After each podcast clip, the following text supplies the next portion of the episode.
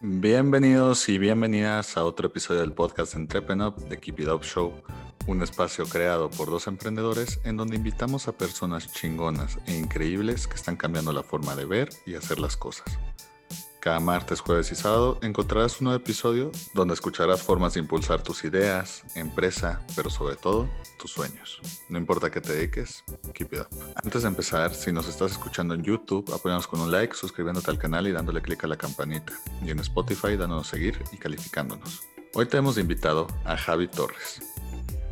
Javi maneja las relaciones institucionales Javi maneja las relaciones institucionales de Youth First Sports, agencia de representación deportiva de futbolistas profesionales.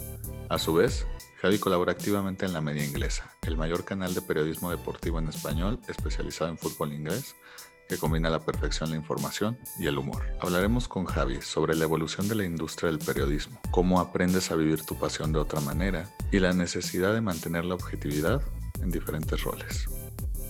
No importa que te dediques, Somos una agencia creativa de talento latino, que es inquieto, apasionado, inconforme y contagioso. Ansiosos por entender el idioma de las marcas, porque siendo honestos, el idioma del cliente solo lo habla el cliente. La agencia habla su propio idioma y el consumidor habla el idioma que sabe, que le acomoda, pero sobre todo el que quiere.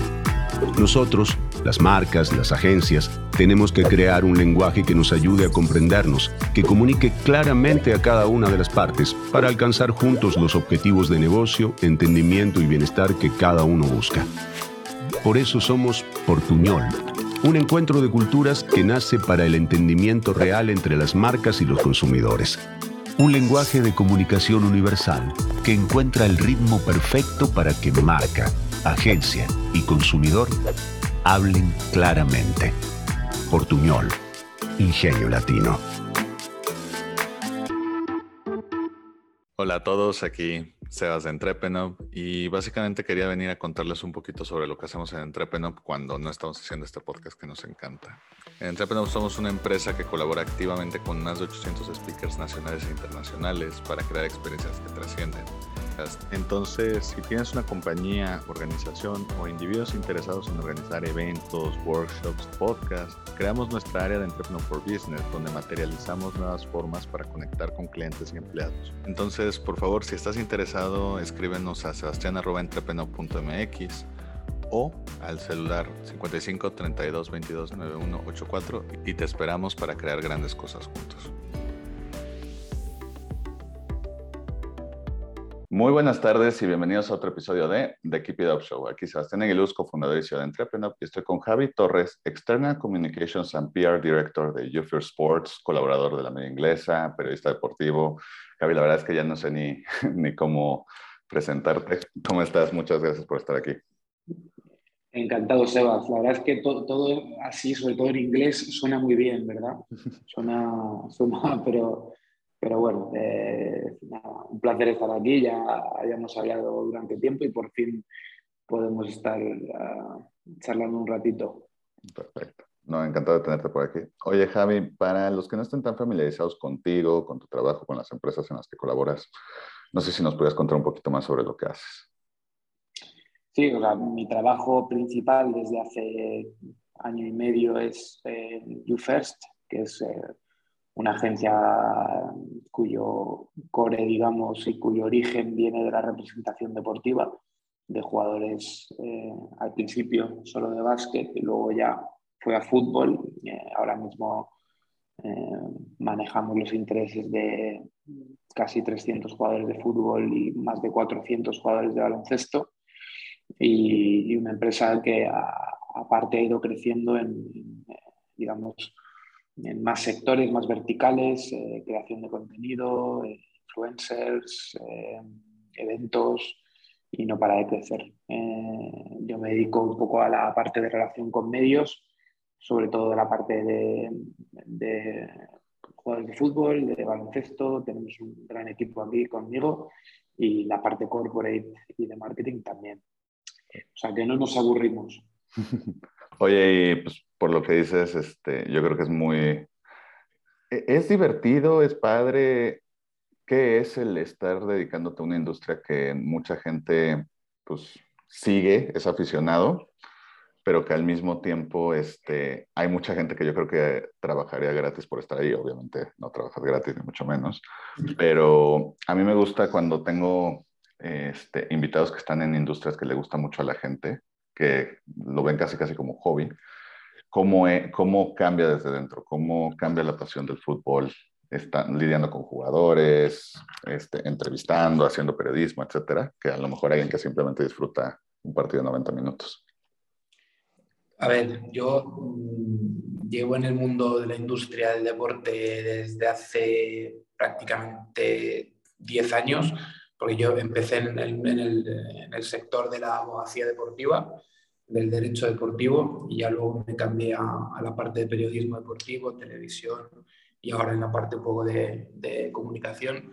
Y evidentemente, a ver, y además mucha gente me pregunta y amigos míos, el mundo del fútbol, de, cómo mola y tal, y yo digo siempre es que sí, o sea, es el mundo en el que yo siempre quise trabajar desde, desde pequeño y, y, y, es un mundo para mí mejor que otros, pero porque a mí me gusta.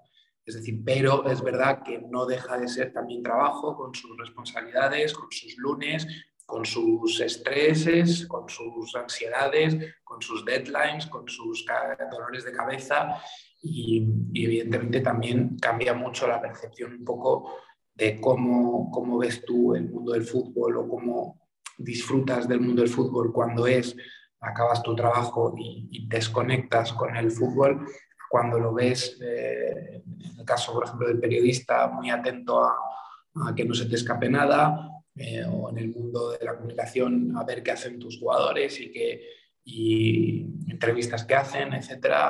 Entonces, una vez que trabajas en esta industria, yo creo que la afición, no te digo que disminuya, pero cambia, cambia un poco la percepción con cómo ves el mundo del fútbol, del baloncesto mm, y cómo ves a los jugadores. Eh, también desidealizas mucho muchas partes del mundo del, fútbol, ¿no? Y, a veces también llegas a casa y lo que quieres es ver una película y aunque haya un partido, eh, desconectar por completo. Pero con todo a mí es, el mundo en el, que, en el que siempre he querido y, me gusta y me gustaría seguir trabajando. Ahora que dices que siempre quisiste trabajar ahí, cuéntanos un poquito tu origen secreto. Eh, como la mayoría que entró en la industria de chiquito quería ser futbolista o, por qué desde el principio quisiste trabajar en este mundo?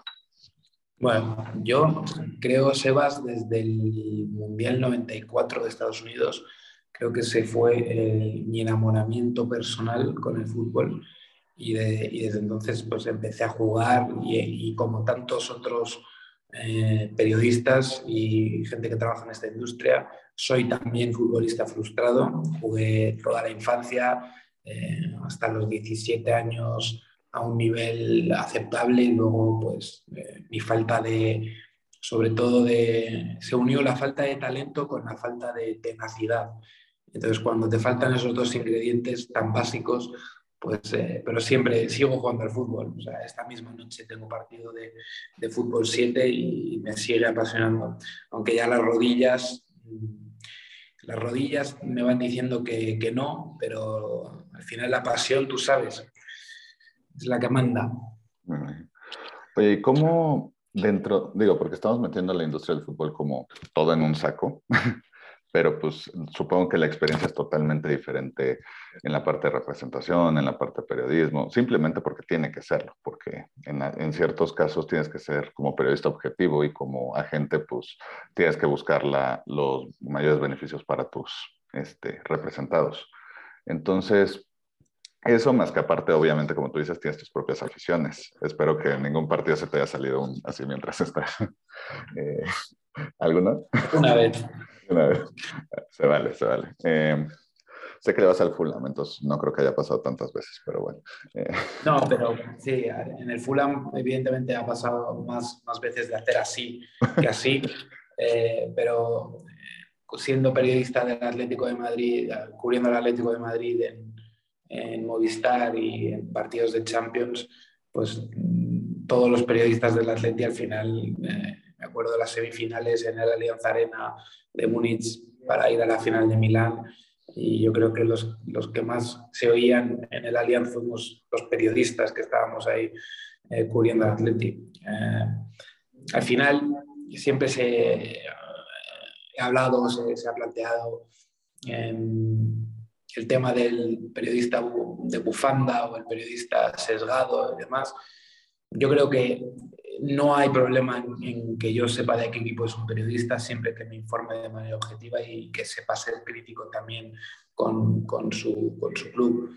Eh, en mi caso, también por colaboraciones que he hecho en la radio y en media inglesa, yo nunca he escondido eh, el tema del Fulham, no he escondido el tema del Atleti, ahora no escondo el tema de mi simpatía por el Ibiza, pero el día que, o sea, al final, yo creo que, que la objetividad va aparte, va aparte de, de, la pasión. Y también te digo, Sebas, que, que como aficionado incluso ya no ves, no, el sentimiento de, para mí por lo menos, y hablo de un caso personal, lo vives de otra manera, lo vives de otra manera. No es, la pasión quizás que, que, tienes cuando eres niño. Y la victoria de tu equipo supone cómo va a ir tu semana o, si vas a cenar o no, o si vas a dormir bien o no. Oye, por ejemplo, ¿Qué tanto te cambia el trato con jugadores el justamente tener estos dos roles? Porque ¿no te ha pasado que alguien que representes justo antes te tocó por la misma objetividad tener que hacer un artículo sobre si están en un bajo este, eh, estilo de forma o si hay ciertos rumores o si lo que sea? ¿No, no, ¿No causa cierta fricción a veces? O sea, es curioso porque realmente de, de los jugadores que representamos ahora, mmm, no pues, claro, al final yo hacía tele más que prensa escrita, entonces, pero no creo que haya hablado mal de ninguno, espero. Eh, revisé en Twitter a ver si había puesto algún tweet de alguno y la verdad que eran buenos porque son buenos chicos, pero es, es verdad que pasas, por ejemplo, en mi caso, de estar eh, a lo mejor en Deportes 4, eh, estando al otro lado de la rueda de prensa y buscando por el tipo de programa que es Deportes 4, eh, una respuesta que ahora mismo en mi lado es la que tratas de evitar por completo. Y entonces lo hablaba hace poco con un amigo que también pasó de, periodista, digamos, de, bando y, y, yo le decía que ahora le entiendo cuando él no me quería dar la pregunta a mí, ¿eh? porque, porque iba a lo que iba. Entonces ahora lo entiendes perfectamente, pero también es, es parte de, cuando estás, y si ahora volviese al otro lado, en algún momento dado, pues volvería. Esto es, es, ese es el juego y tú en cada rol en el que, en el que estás tienes que adaptarte y, defender tu, tus intereses. Esto es así. Y del, y del otro lado, porque este, ahora sí que tú al conocerlos personalmente, más allá de que si son representados o no, este, pero tú los conoces como personas, o sea, a lo mejor por decir un, por decir un nombre, yo soy del Madrid. Eh, a lo mejor yo veo los ataques que le daban antes a Vinicius, que ahora ya todo el mundo ama a Vinicius, pero bueno, a los que le atacaban a Vinicius, y decía, híjole, oye, con lo bien que me caes de lo poco que oigo de las entrevistas y lo mucho que me gusta, y que es un chavito de, bueno, en ese entonces de 18, 19 años, como que me sabía mal. Pero no me imagino si, por ejemplo, del otro lado a ti te toca de que alguno de los representados, otro periodista lo ataca o le dice cosas, y no es, no es una persona que nada más lo ves en el FIFA o jugando, sino es alguien que conoces, que a lo mejor hasta conoces a su familia, sus intereses. Sí. ¿Alguna vez te has sabido mal? O sea, obviamente no que lo externes, pero así de, híjole, con lo buen chico que es este. Claro, sí, o sea, muchas veces además eh, hay, hay, en general, a los jugadores muchas veces no se les conoce personalmente cómo son realmente. Y, es verdad que nosotros aquí tenemos la suerte de, de, que bueno, los jugadores que tenemos en general pues no hay prácticamente problemas con, con, ellos y si hay algún periodista amigo que se mete con alguno de ellos pues siempre intentas decirle oye que pero bueno al final yo también entiendo que, están haciendo su trabajo y cuando hay una crítica no una crítica sin fundamento cuando hay una crítica con fundamento a un jugador porque el rendimiento eh, es malo ha hecho un mal partido, el periodista también está ahí para, para decir lo bueno y para decir lo malo. Y entonces, bueno, lo que se intenta es sobre todo eh, dos cosas, que, que, el jugador un poco asesorarle en cuanto a cuando va a hacer apariciones públicas, entrevistas, declaraciones, intentar eh, asesorar. Hay algunos que necesitan más, otros que necesitan menos, otros que no necesitan nada. Y, y por otro lado, si vemos que hay un ataque sin fundamento o que se hizo una mentira que ha pasado eh, sobre jugadores nuestros, pues estar al quite para, para, para, que, para que no vaya más o para que si es una mentira se retire o para matizar o para, para un poco ayudar al jugador en, esa faceta. La prensa ha cambiado muchísimo en los últimos años. Ya no es solo los periódicos de, de antes o los tres programas de televisión. Ahora hay Twitter, ahora hay mucha gente que hace periodismo de, otras maneras. Hay canales de YouTube a patadas, hay podcasts, hay, eh, hay muchos medios de, comunicación o muchos medios de formas de comunicar y hay que estar atentos a que, a que nada que no sea verdad o que no tenga fundamentos se pueda hacer viral y dañe la imagen de, un, de un cliente.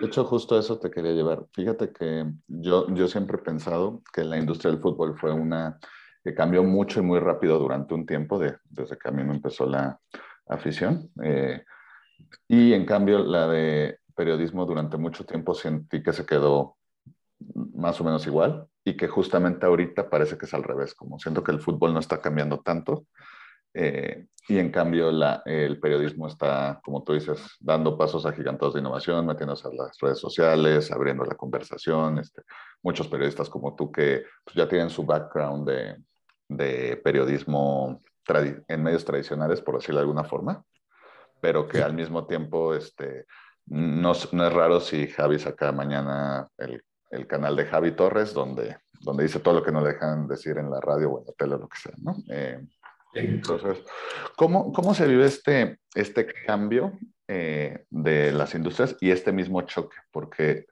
eh, siento que pasó mucho eso, de que por un tiempo la industria del deporte iba cambiando muy rápido y la otra se quedaba atrás y ahora es al revés. Este, tú que estás en ambas industrias, ¿cómo lo vives?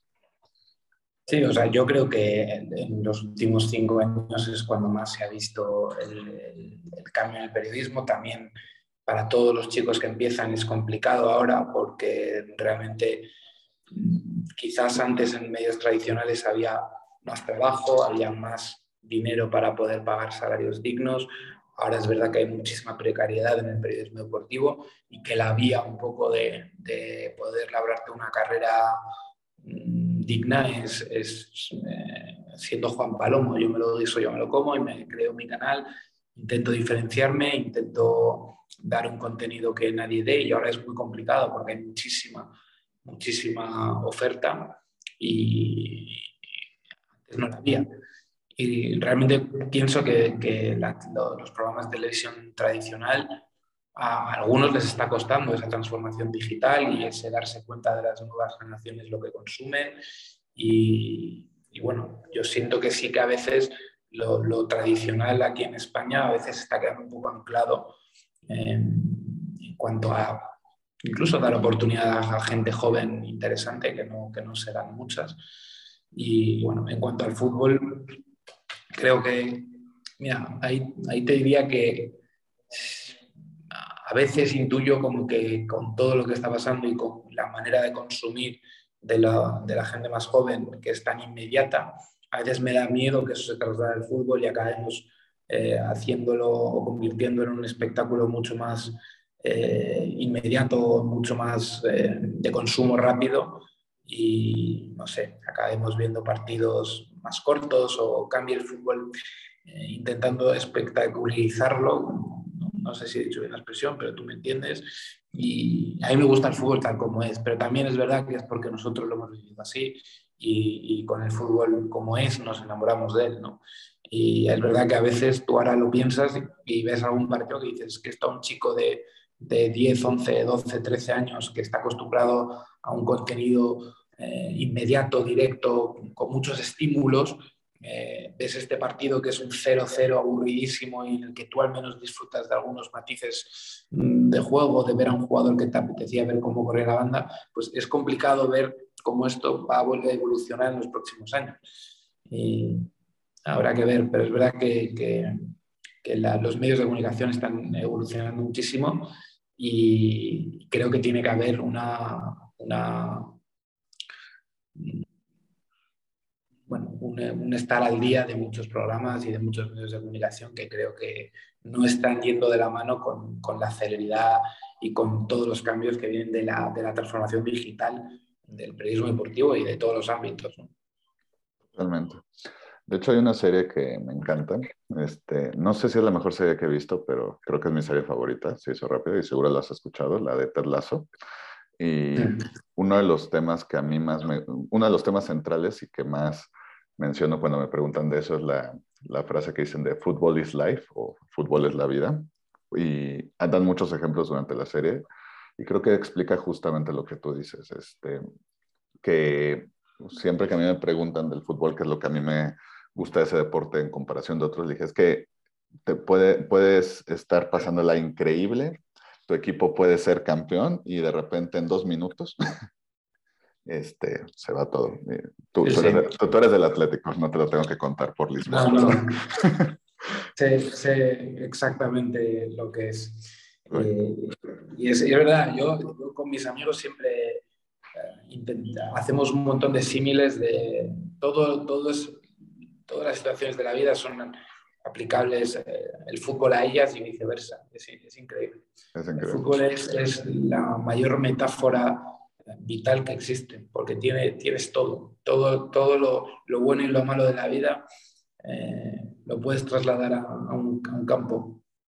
Y yo creo que entre eso y que lo puedes jugar en cualquier lado y lo único que necesitas es ya ni siquiera una pelota, porque no sé cómo sea en España, pero aquí con una lata, con una botella, etcétera, incluso puedes jugar. Eh, entonces yo creo que entre esas dos cosas es la misma universalidad que hace que tanta gente conecte. Y yo hace poco estaba viendo el Rayo Vallecano y lo mismo está así, a ver si no se nos va la liga, que no sé qué, minuto 80, ah, ya metimos, mira, qué buenos son Benzema, qué buenos es Vinicius, qué guapos son todos. Este...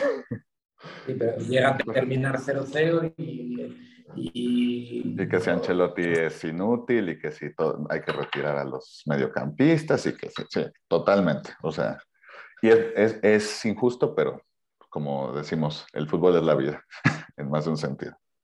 Y además, la vida no tiene por qué ser justa. De, hecho, de hecho, como es injusta para todos, es justa. Entonces. Exacto. Oye, te quería preguntar, porque me da curiosidad, ¿cómo alguien de Madrid este, acaba siendo aficionado del Fulham y haciendo gran parte de periodismo enfocado en fútbol inglés. ¿Qué es lo que te llamó de esa liga? Porque pues, durante mucho tiempo este, la Liga Española fue la mejor del mundo y con rivalidades no solo Madrid-Barça, sino con los mejores de la historia, con varios de los mejores entrenadores, varios de los mejores jugadores que dominaron Europa. Entonces, ¿Qué hizo pues que alguien de España? Digo, porque yo estoy en México, se vale que a mí no me gusta mi fútbol local. sí.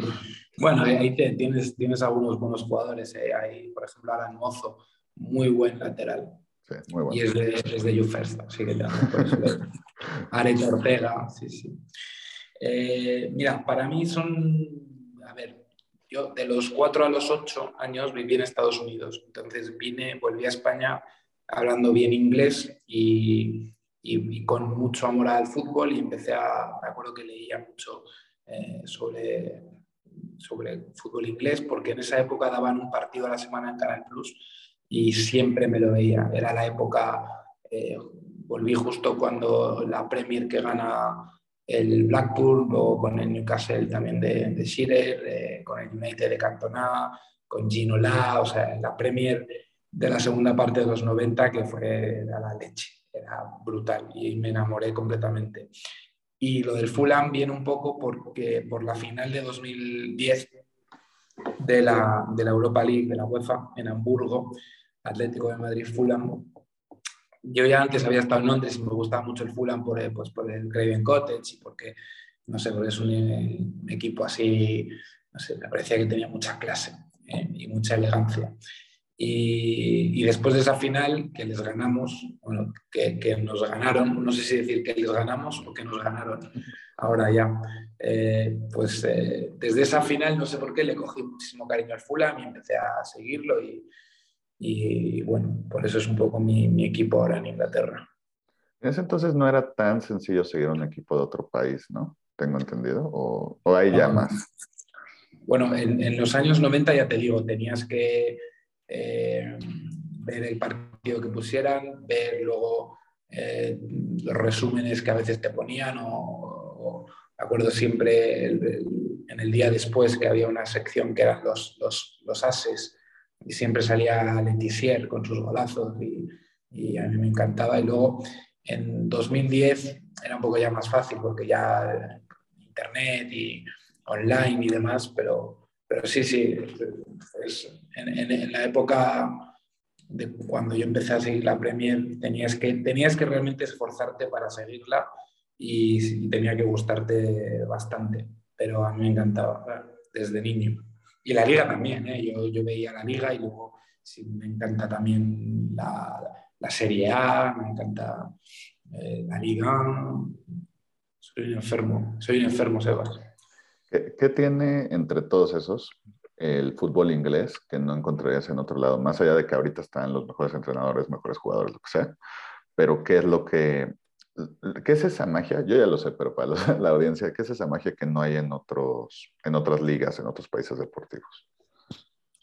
Yo creo que el, cómo se vive el fútbol en Inglaterra y cómo eh, Primero hay una cosa que me encanta en Inglaterra, que es que si tú eres de Sheffield, eres del United o de Wednesday, si eres de Plymouth, eres del Argyle, si eres de eh, Morecambe, eres de Morecambe, y aquí eso no pasa. Aquí la gente es del Madrid, del Barça y luego de, su equipo. A mí eso me encanta.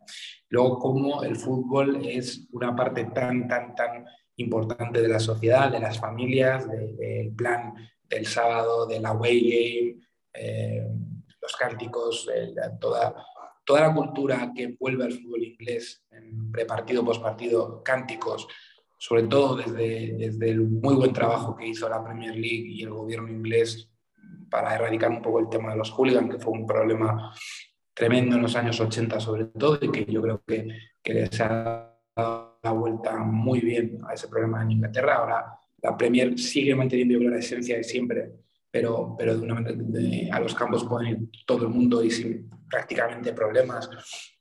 Em, los estadios, todo. Es que a mí me encanta la, la, cultura anglosajona a nivel también musical, a nivel eh, hasta la comida impresa, me gusta.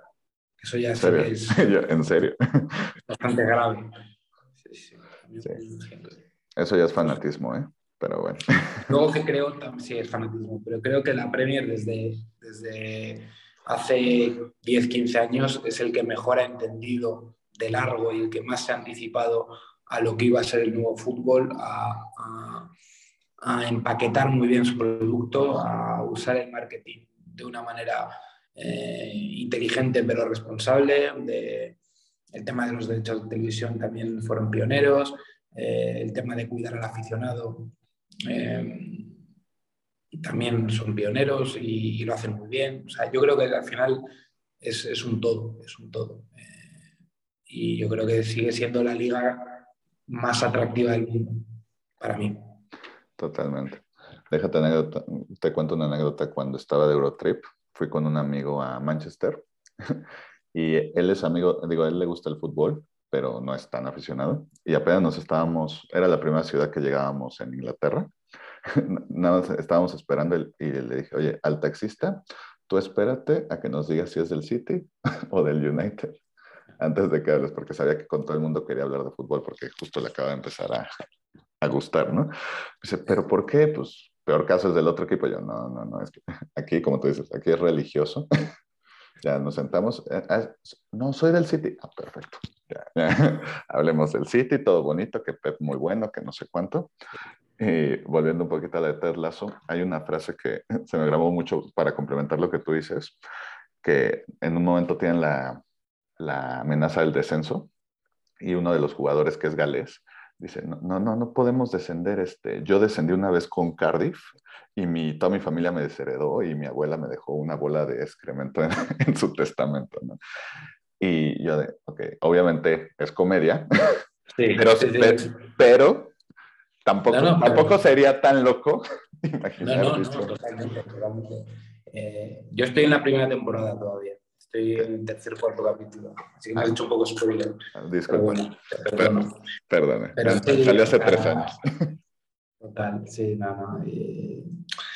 al final es, es eso, un poco la cultura de club que tienen y a mí, a mí eso me encanta. O sea, tú vas a cualquier lado en Inglaterra y no sé, eh, cómo vive cada ciudad y como, pues, por ejemplo, Newcastle, ¿no? Que al final St. James Park es un poco el corazón de la ciudad sobre el que la sociedad se rodea y en Newcastle nadie, nadie no es de Newcastle. Y eso a mí me encanta. Totalmente. Oye, volviendo y para ya no spoilearte más, y disculpa por eso, eh, te, te quería preguntar, eh, justamente yo, yo te conocí a ti, o sea, más bien te empecé a ubicar por la media inglesa, a mí me gusta mucho su canal, la verdad es que de, de todos los de fútbol que sigo es por mucho mi favorito, Eh, y te tengo que admitir que la Tienes buen primera- gusto, tienes buen gusto. Totalmente. Eh, te, te tengo que admitir que la primera vez que vi un, un video tuyo era un este, Ángeles de Javi. Estuve, era cuando apenas estaba conociendo el canal y yo, si llevan 15 minutos y todavía ni siquiera empiezan a hablar de, del tema, lo quité y dije, "Ah, creo que no me gustó la sección.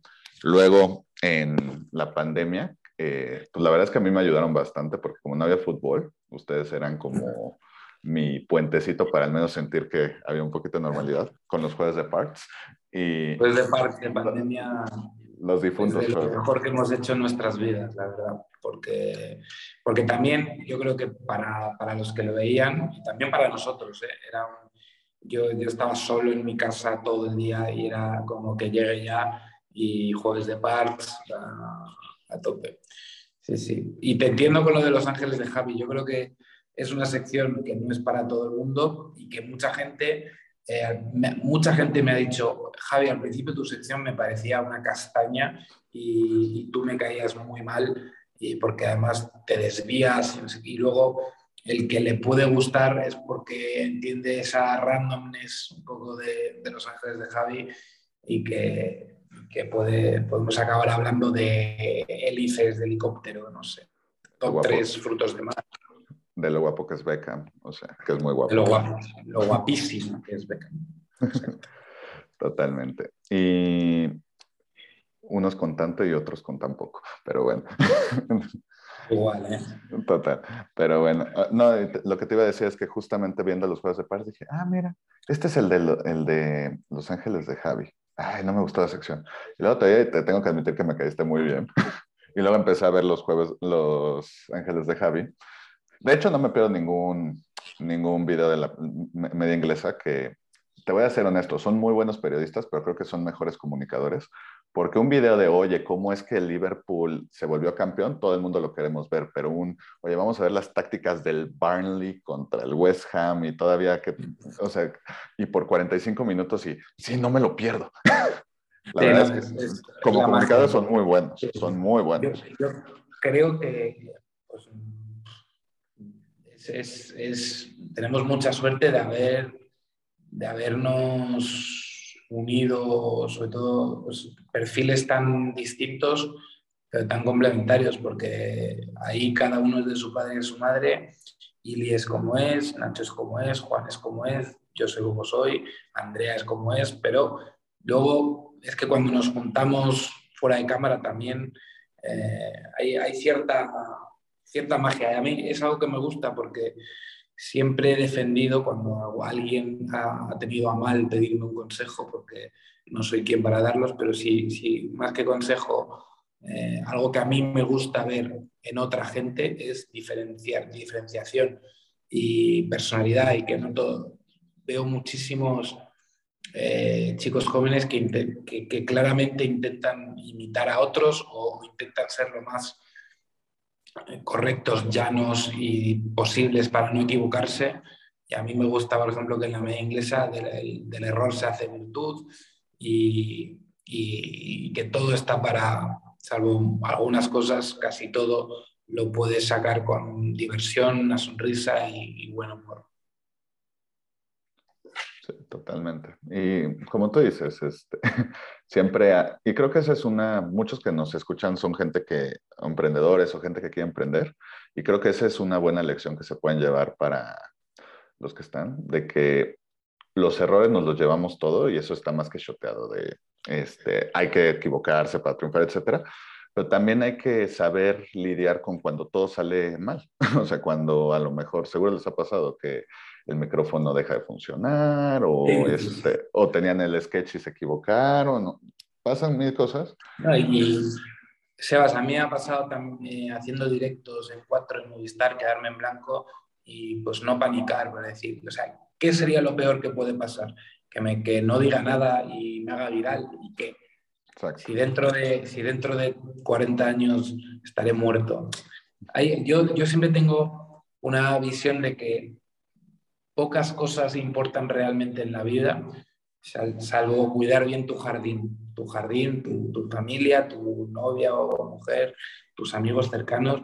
Mientras eso esté bien, a mí lo que piense el resto del mundo me va de madre. Me gusta al menos eh, que haga lo que haga, me equivoque o no, siga siendo un poco con mi esencia, no con, no con otra. Y si un día la recago y, hago el ridículo, ahí quedará. Entonces, yo creo que lo que decías en cuanto a, gente que emprende y que sabe que tiene que errar y que tiene que equivocarse y, y para mejorar, también hay un lado ahí que es saber o, o cómo cómo te relacionas tú con el, con el error, cómo te relacionas tú con el fallo, cómo te afecta, aun sabiendo que vas a errar, cómo te afecta el fallo. Y, creo que hay muy pocos fallos en la vida que, que, merezcan que estés jodido, que estés mal, que estés deprimido, cualquiera. ¿eh? Entonces, yo creo que esa es un poco la, la mentalidad que, que yo personalmente llevo a todos lados de mi trabajo.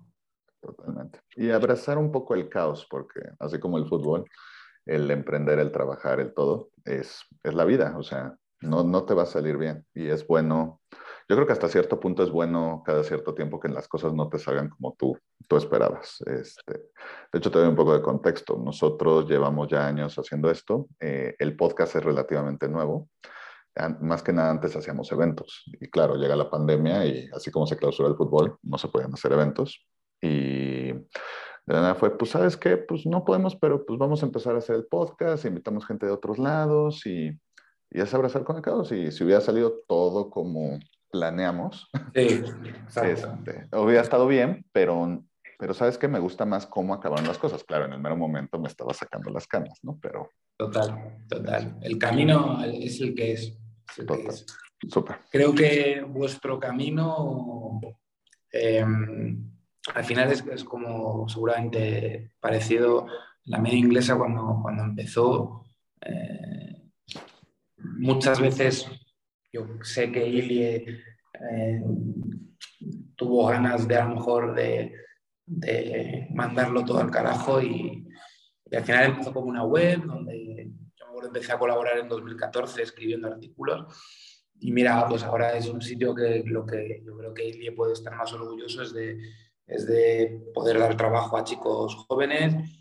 Y, bueno, todo, todo lo, orgulloso que, puede y podemos estar de tener una comunidad eh, tan fiel y tan buen rollo y que, que cada vez que nos llega un mensaje de alguien que nos dice que, pues que hemos mejorado un poco su día, su semana o su mes, o que lo esté pasando mal, pues eso ya lo vale toda la pena. Totalmente. Oye, Javi, para ir terminando, a todos los invitados de The Keep It Up Show les pedimos sus tres sí y tres no para emprendedores, es decir, tres cosas que un emprendedor debería hacer sí o sí y tres cosas que debe evitar a toda costa. Tres mandamientos y tres pecados capitales. ¿Cuáles serían los tuyos?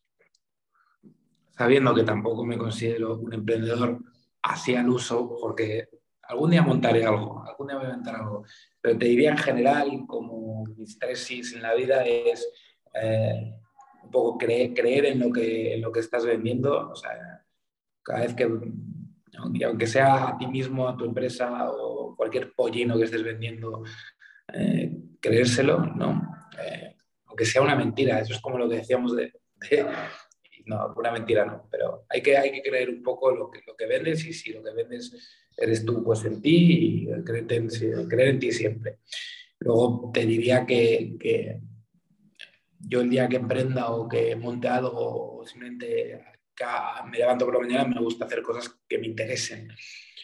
La palabra que me apasionen, pues al final trabajo, está bien que te apasione, pero al menos yo me conformo que, que, me genere interés, que al menos no me genere desinterés y, pocas ganas de, dedicarme a ello.